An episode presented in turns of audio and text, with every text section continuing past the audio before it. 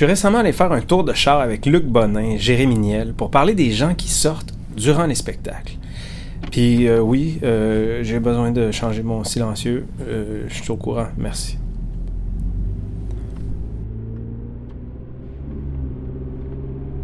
Ben, quand je me rends compte, là, puis Ouais. quand je me rends compte, c'est parce qu'il y a personne dans la salle. Mettons, il y a six personnes, puis il y en a trois qui partent. Ouais. Tu fais, bon, il en reste trois. Ouais. On, est, on, est quatre, on est quatre sur le stage, fait que faut qu'on finisse le show et c'est commencé. Ouais. Euh, c'est sûr que ça, c'est difficile, mais après ça, bon, on peut se rattraper, on peut s'ajuster, on peut euh, rentrer dans le- On peut aller jouer à la table des trois personnes. Au théâtre, dire, t'as un setup qui te permet fait. pas de te revirer de bord puis de dire, OK, là, euh, il, il y a quelque chose qui marche pas, on va changer les choses en cours de route. Ça se fait en impro, là, mais ça se fait pas. Mais euh, en musique, tu sais, qu'est-ce que tu changerais, par exemple? Qu'est-ce que tu pourrais changer? Ben, mettons, si j'ai un- plein de monde qui s'en vont, ce que je fais d'habitude, c'est que je ferme le volume de ma guitare puis je joue acoustique. tu sais.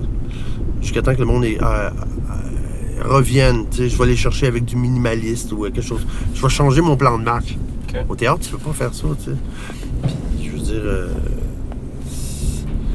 c'est- difficile tu sais, de, de- de- de choisir de s'en aller, moi, je trouve. Moi, j'ai pas fait ça souvent, sortir d'une salle. Luc Bonin, c'est un auteur, compositeur, interprète, mieux connu sous le pseudonyme d'Urbain des Bois. Il est l'ami de Jérémy Niel, metteur en scène, que vous allez entendre maintenant. T'as l'air de dire, man, moi je m'en vais jamais quand je vais voir un spectacle de théâtre, je reste au Non, mais c'est parce que je le vis de l'in- de l'intérieur. Ouais, C'est parce que je trouve ça tellement violent quand on me le fait ouais. que je veux pas faire ça à quelqu'un d'autre. tu sais. Mais je veux Mais dire. c'est aussi que moi, quand je suis dans un truc plate qui m'intéresse pas, euh, je, je- je le- je l'utilise. Ça m'intéresse. Ok, ouais. Je, je pars, je rêve, euh, je fais mes affaires, euh, je pense à mes, mes trucs. Luc va nous raconter la fois où il est sorti d'une salle de théâtre pendant un spectacle. La fois. Peut-être que vous allez reconnaître des sensations que vous avez déjà ressenties. J'étais malheureux. Ça me, rend- non, mais ça me. Comment je te dirais? Ça me, ça me mettait dans un état euh, proche de la colère.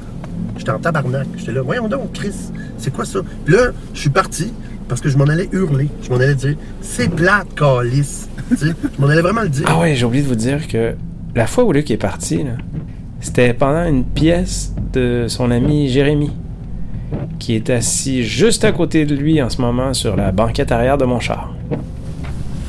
Mais en fait, moi, je l'ai pas vu. Ok. Euh, C'est après le show. j'ai entendu quelqu'un sortir et les acteurs, eux, l'ont beaucoup vu parce que eux, ils étaient de face. Et ils étaient vraiment en crise dans les loges. Puis là, je suis sorti, puis là, je vois Isabelle, puis là, c'est là qu'Isabelle m'a dit que c'était Luc qui était sorti. Quand un spectateur quitte une pièce en plein milieu, est-ce que c'est dégradant pour les artistes ou c'est sa responsabilité s'il aime pas ça? Puis quand c'est ton ami le metteur en scène ou que tu connais quelqu'un qui joue dedans? Luc est pas un spectateur de théâtre averti. Il connaît ça, il en a même déjà fait un petit peu, et sa blonde Isabelle y va très souvent. Lui, quelques fois par année. Tu sais, dans les shows là, de, de- de- d'art contemporain comme ça, des fois, je me sens un peu comme un pépère qui va voir des shows de hardcore et qui n'a jamais entendu ça de sa vie. De Je musique dis- hardcore. Ouais, je me dis, ah oui, ok, je suis- je je suis pas au courant. Mais des fois, j'ai pas besoin d'être au courant. L'artiste réussit à me, à me- à m'emporter avec lui. Il y a des formes d'art, des façons de s'exprimer, des façons de formuler les, tes idées que je.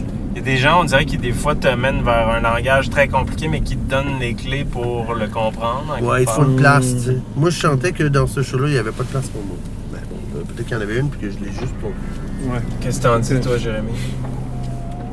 Je veux dire, je veux t'entendre là-dessus. Mais c'était là. pas un show grand public, on s'entend là. Puis moi, je sens être un membre du grand public.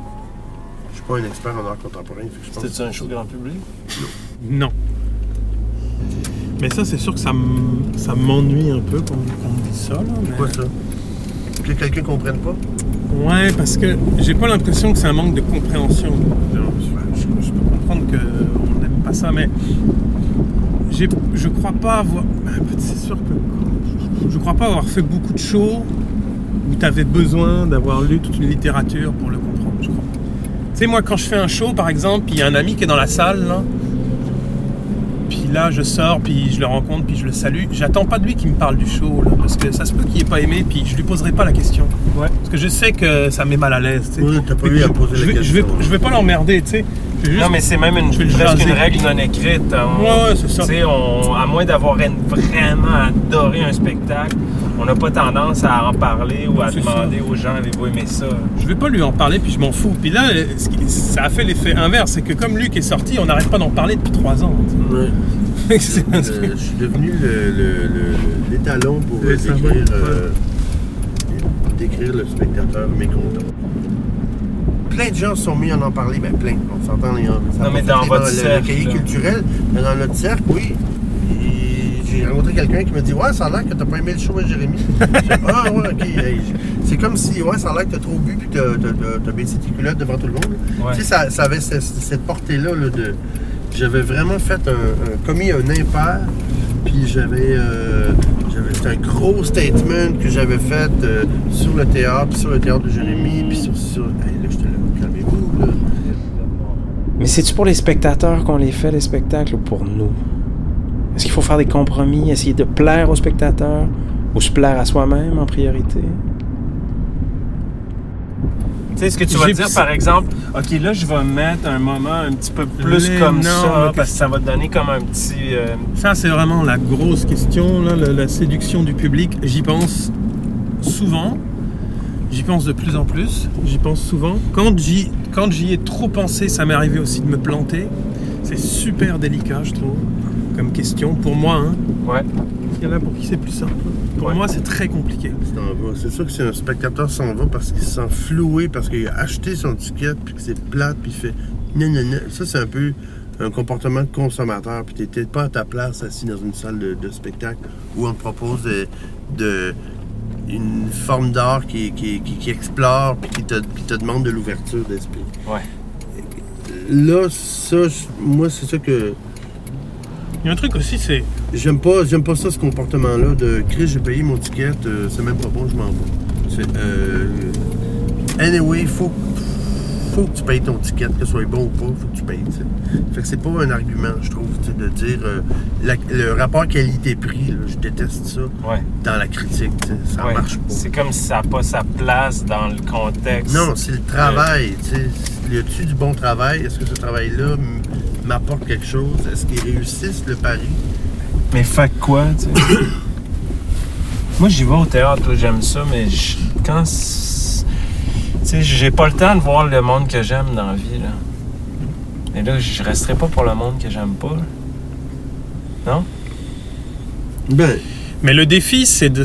le défi, c'est de durer quand même. Essayer de, de- Non, de- mais le de défi, c'est aussi de, de- le défi, c'est aussi de savoir, d'essayer de choisir un peu ce que tu vas voir.